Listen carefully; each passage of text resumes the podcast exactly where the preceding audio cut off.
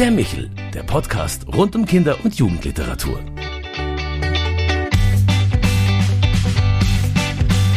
Hallo und grüß Gott bei Michel, unserem Podcast für Kinder- und Jugendliteratur. Schön, dass Sie sich heute wieder zugeschaltet haben. Mein Name ist Claudia Maria Pecher und ich habe heute richtig hohen Besuch bei mir, nämlich den Fernsehreporter und intergalaktischen Weltenforscher Willi Weitzel. Schön, dass du da bist. Ja, so schön bin ich ja noch nie angekündigt worden. Das, das, das, das mit dem Intergalaktisch, das gefällt mir sehr gut.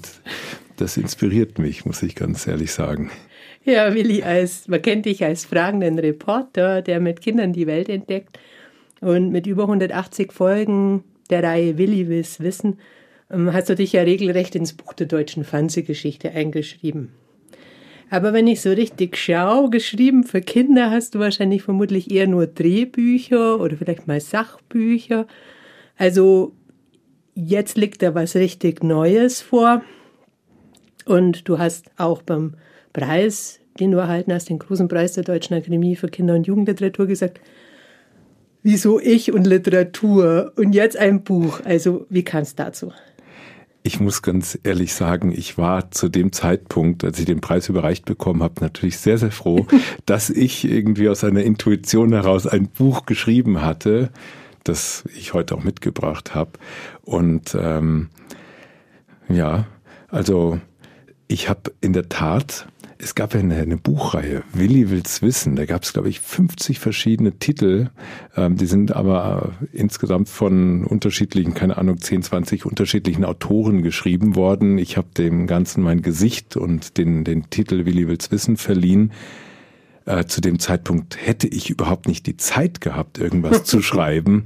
Äh, in der Tat habe ich, glaube ich, wirklich nur fürs so Moderationen für Kinder geschrieben, aber auch den einen oder anderen Artikel für Zeitschriften. Doch, das habe ich auch gemacht. Fürs Alverde Magazin bin ich sehr tätig und äh, aber es ist natürlich immer so ein, wenn man für ein Magazin schreibt und man weiß, aha, du hast irgendwie so und so viel Zeichen, dann ist das so verknappt und man kann sich gar nicht so richtig ja ergießen. Aber du bist da im Prinzip treu geblieben, nämlich Fragen, die Welt zu entdecken. Das ist ja eines, das man aus der Religion und aus der Philosophie kennt. Wenn ich äh, mich richtig erinnere, du auch Religion studiert auf Lehramt und mhm. im Grunde deines Herzens, finde ich, ähm, merkt man auch in deinem neuen Buch, nämlich ähm, der Frieden ist ausgebrochen, um es jetzt auch mal äh, gleich vorweg zu nennen, dass du Vermittler bist mit Leib und Seele. Was ist dir denn wichtig als Vermittler oder warum ist dir die Arbeit als Vermittler so wichtig? Ich glaube, die Motivation jetzt auch speziell bei diesem Titel mit dem Frieden, die ist total persönlich, weil es für mich äh, einen Moment gab, wo ich selbst relativ hilflos vor meinen eigenen Kindern stand äh, und denen gar nicht so richtig erklären konnte, was ist da los? Was ist da in der Ukraine los? Da ist ein Krieg ausgebrochen. Papa, kannst du uns das erklären? Und alle, die jetzt mich aus dem Fernsehen kennen, sagen, der Willi, der wird sich da hinstellen und dann irgendwie was vortanzen und den Kindern das erklären. So war es einfach nicht. Und das hatte wahrscheinlich damit zu tun, dass, ähm, dass ich da selbst so ins Wanken geraten bin. Aber ich bin einfach gerne ein Vermittler, der so ein, so ein Übersetzer, der, der, weil ich selbst, äh, anscheinend sind das meine Gehirnstrukturen. Äh, ich habe ja studiert, ich bin ein Erwachsener, ich habe Abitur irgendwie auch geschafft und so weiter.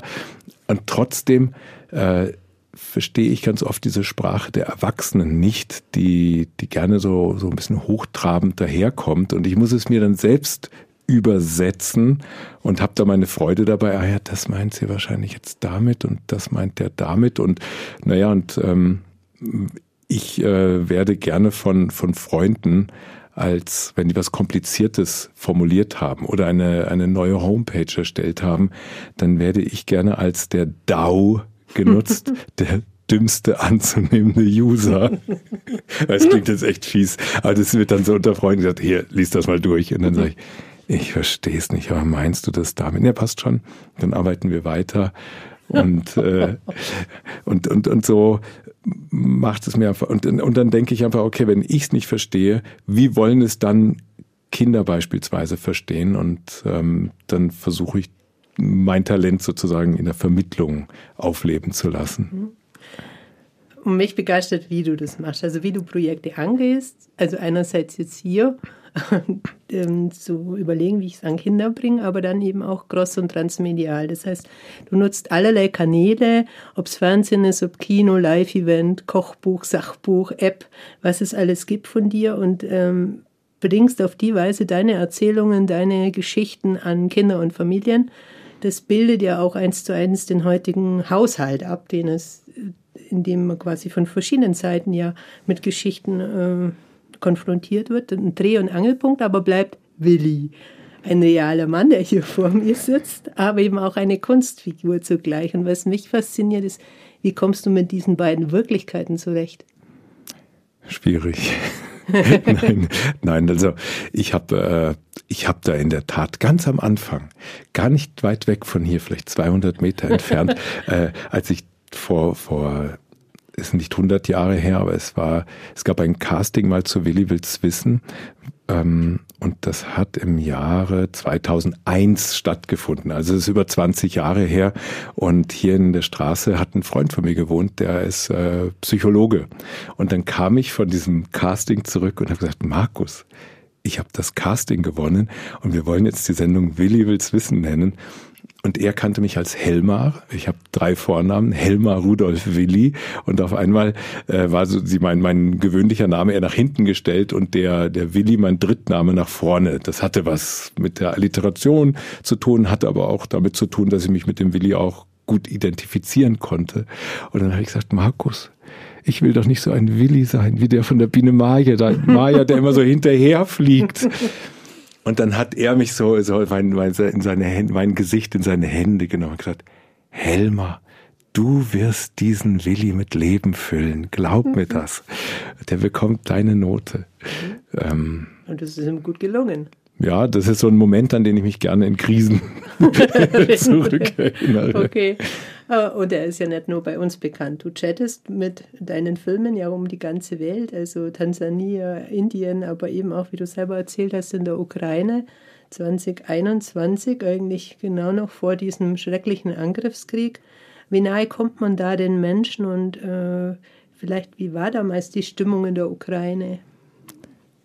Ja, die war war schon bedrückend, muss ich ganz ehrlich sagen. Wir haben zwar ein, ein thematisch, äh, haben mich die Sternsinger dorthin geschickt. Es ging um das Thema Arbeitsmigranten, weil, weil sehr, sehr viele Eltern ihre Kinder bei den Großeltern zurücklassen in der Ukraine, um dann in den umliegenden Ländern, Polen, Tschechien, manchmal auch Deutschland Arbeit zu suchen, ähm, weil die Ukraine einfach ein, ein armes Land ist und ja, Familie nicht ermöglicht, auf einem gewissen Niveau zu leben.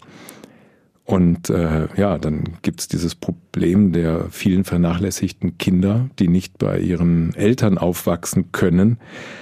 Und ähm, was wir damals so, was ich damals auch äh, sehr persönlich empfunden habe, war, dass wenn man so über die durch die Landschaft gefahren ist und von Dorf zu Dorf gekommen ist, hatte jedes Dorf Fotos von denen im damals schon stattfindenden mhm. Krieg kämpfenden aufgehängt hatten. Und dann waren zum Teil dann die noch Lebenden oder auch die Gefallenen. Und das war so eindrücklich. Ich habe das dann ähm, später auch äh, in den Interviews und Gesprächen, die ich mit Kindern geführt habe, so erlebt. Ähm, da gibt es eine für mich sehr ja, eindrückliche Situation, wo ich mit zwei Mädchen in einem Caritas ähm, Kinderschutzhaus sitze, so in der Kuschelecke mit Kuscheltieren und ähm, habe mir dann so ein, so ein äh, Stofftier genommen, so ein Stofffrosch und habe gesagt, ja, stell dir mal vor, er kommt zu einem Frosch und sagt, du hast drei Wünsche frei. Und ähm, dann ging es bei den Kindern schon, das war der Hauptwunsch, dass die Mama nicht mehr nach Polen geht, dass die, dass die Mama endlich nach Hause kommt das waren die zwei ersten Wünsche. Und der dritte Wunsch war, dass endlich dieser Krieg aufhört. Und in dem Moment ist mir erst bewusst geworden, wie sehr dieser Krieg im ganzen Land schon angekommen mhm. war, emotional bei den, wirklich bei den jüngsten Kindern unter zehn, dass das zu den Hauptwünschen gehörte. Mhm. Das war mir also nicht der bewusst. Der Krieg war schon deutlich präsenter, als ja. er dann bei uns ähm, ja eher unvermutet äh, eingeschlagen ist, in ganz Europa bedroht. Und jetzt in der Mitte deines Lebens auch. Man hat so manchmal das Gefühl, in deinem Leben, wenn man so den Lebenslauf sich anschaut, da fügt sich auch vieles so. Jetzt kommt ein Buch, der Frieden ist ausgebrochen. Man würde ja erst denken im Moment, der Krieg ist ausgebrochen, der Frieden ist ausgebrochen. Man könnte sagen Fake News, aber nein, zum Frieden, wenn man ein Buch liest, kann jeder ganz individuell beitragen. Was bedeutet für dich Frieden? Tja, das äh, ist so eine, ich bin ja gerne so ein heile Weltmensch, der es gerne schön hat, der gerne wirklich eine heile Welt um sich hat. Mein, mein Vater, der ist 1946 geboren, der hat das immer so betont. Ich bin, ich habe immer im Frieden gelebt oder betont es bis heute, aber das hat so ein, hat inzwischen einen Kratzer bekommen. Mein, mein Opa ist äh, als Soldat im Krieg gewesen und ist dann irgendwo aus der Gefangenschaft abgehauen, ist nach Hause und ähm, und das Erste, was meine Großeltern gemacht haben, haben gesagt, komm, wir wollen noch ein Kind. Und dann ist so mein, mein Vater hervorgegangen. Und der hat sich dann immer so als Kind des Friedens auch empfunden. Deswegen hat das schon so reingespielt, auch in meine, meine Erziehung, in mein ganzes äh, Aufwachsen. Und mein Vater ist auch, das färbt einfach so, ich glaube halt, alles, was ich mache, ob es jetzt dieses Buch ist oder auch was ich in der Vergangenheit geschaffen habe, das ist immer, ich schöpfe da immer aus meiner Biografie. Und, ähm, und hier in diesem Buch Der Frieden ist ausgebrochen, möchte ich eigentlich diesem, ja, meinem, meinem Wunsch nachkommen, eigentlich über eine Wiese zu gehen und nur die, nur die Blumen zu sehen und, mhm. und nicht aufs Unkraut einzugehen. Aber interessant, das hatte ich mir bei der Vorbereitung auch gedacht, dass es eigentlich über den Frieden erst gesprochen wird, wenn das Gegenteil es einfordert. Also wie bei deinem Vater, 46 bin ich geboren, ne? und die ganze Kriegszeit vorwegging. Das scheint auch auf den ersten äh, Blick erstmal total abstrakt, aber wie erklärt man jetzt Kindern, warum Menschen sich etwas wie Krieg antun? Ja, ähm, da habe ich mir am Anfang, wenn man dann das Buch vor sich liegen hat, und dann denkst du dir, ach super, der Verlag hat das dann einfach genommen und hat das dann publiziert. Und ich habe dann in meiner ersten Emotionalität äh, was geschrieben, weil, weil ausgehend war das Ganze von meinem, von meiner Tochter, die gesagt hat, Papa, die im Kindergarten haben die gesagt, da ist irgendwas ausgebrochen. Und dann war das erste Bild, was ich vor meinem Augen hatte, ein Vulkan, weil das auch so eine, eine Gewalt ist, so eine, die man nicht, äh, der, genau, mhm. und die, der man auch nicht Herr werden kann, weil man einfach Opfer der ganzen Geschichte ist. Und, und so, das, so war auch mein, mein erstes Gefühl, als dieser Krieg ausbrach.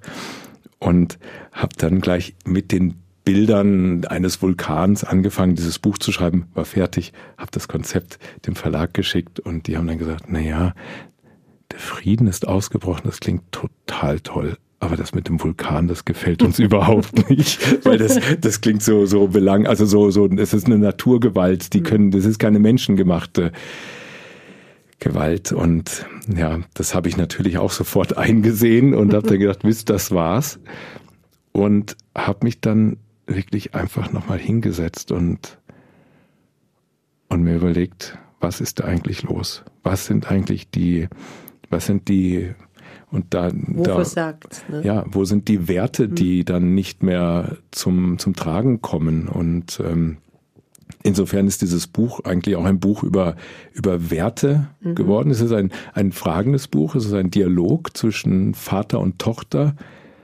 Die Tochter hat viele Fragen mit der kann ich mich sehr gut identifizieren.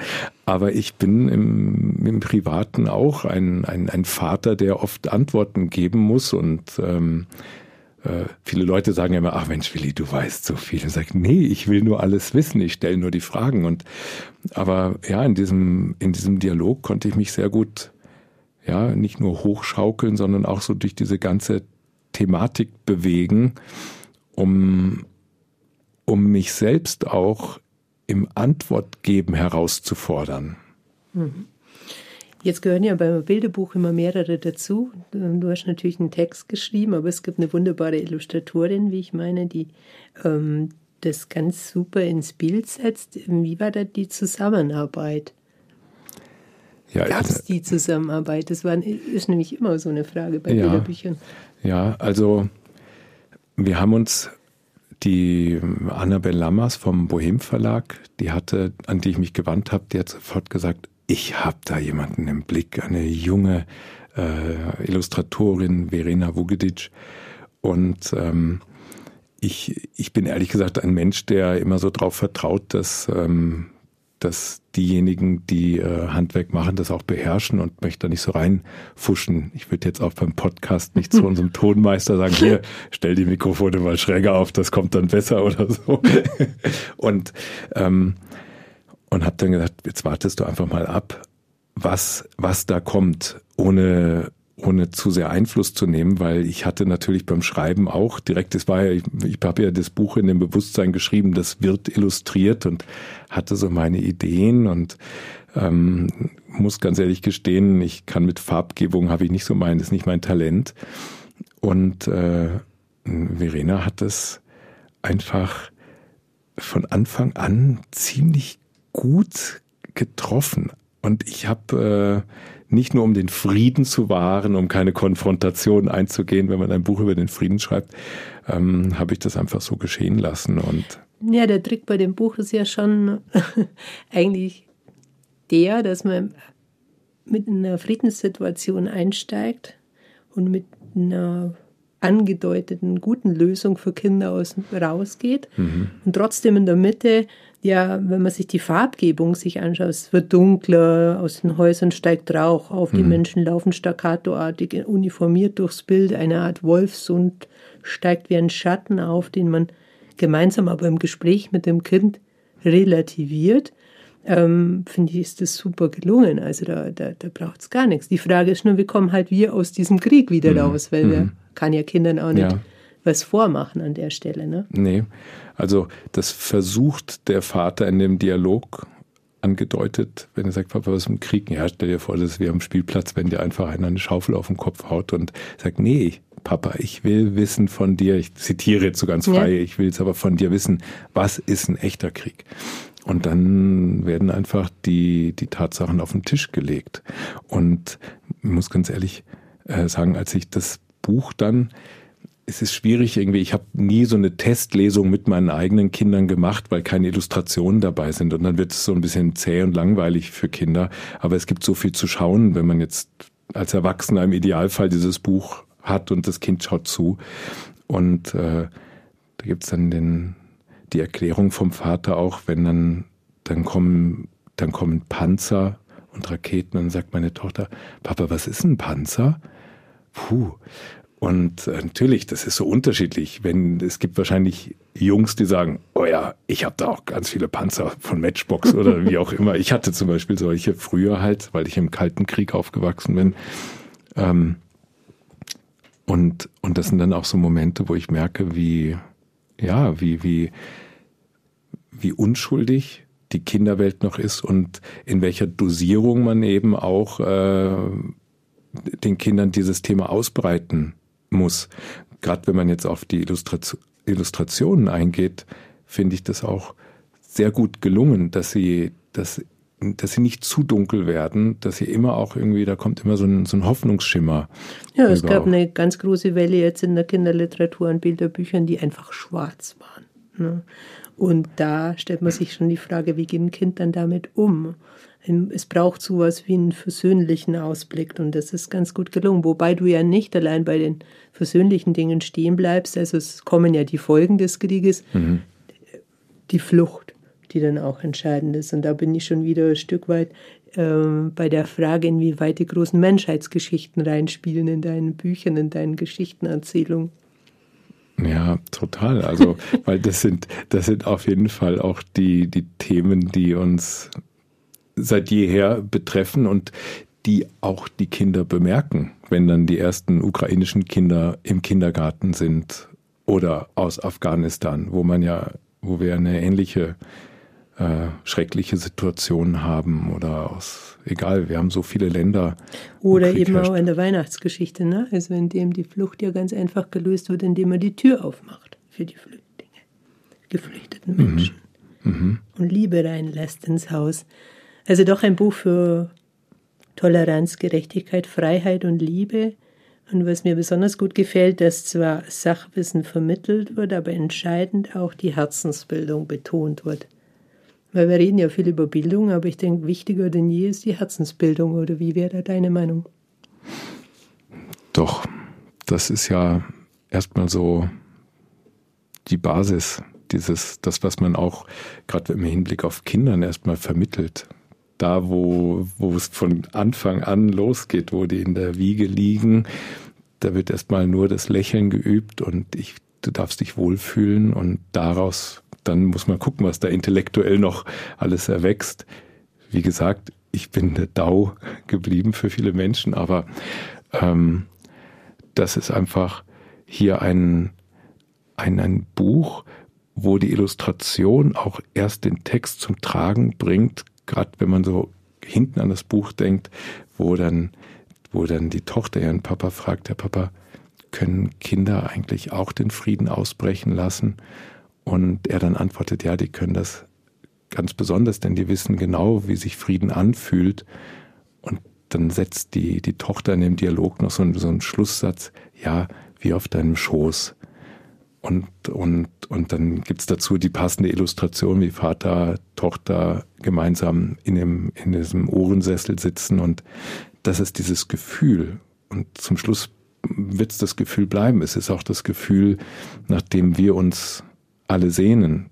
Da geht's da nicht um irgendwelche kognitiven Erklärungen, dass wir es jetzt haben. Natürlich, die gehören dazu, aber ja, ja, man müsste dem Buch nur die Stimme von Willi Weitzel einschreiben können. Dann bekommt das Ganze noch sehr viel mehr Geborgenheit. Lieber Willi, ich sage dir vielen lieben Dank, dass du bei mir warst. Und absolut empfehlenswert, Willi Weitzel und Verena Vogedic, der Frieden ist ausgebrochen bei Bohem 2022 erschienen. Vielen Dank, dass ich da sein durfte. Einen friedlichen Tag wünsche ich dir noch.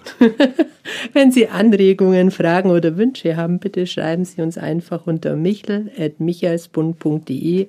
Alles Liebe und bis zum nächsten Mal, wenn es heißt Michel, der Podcast für Kinder- und Jugendliteratur. Das war der Michel, der Podcast vom katholischen Medienhaus St. Michaelsbund in Kooperation mit der Deutschen Akademie für Kinder- und Jugendliteratur. Produziert vom Münchner Kirchenradio.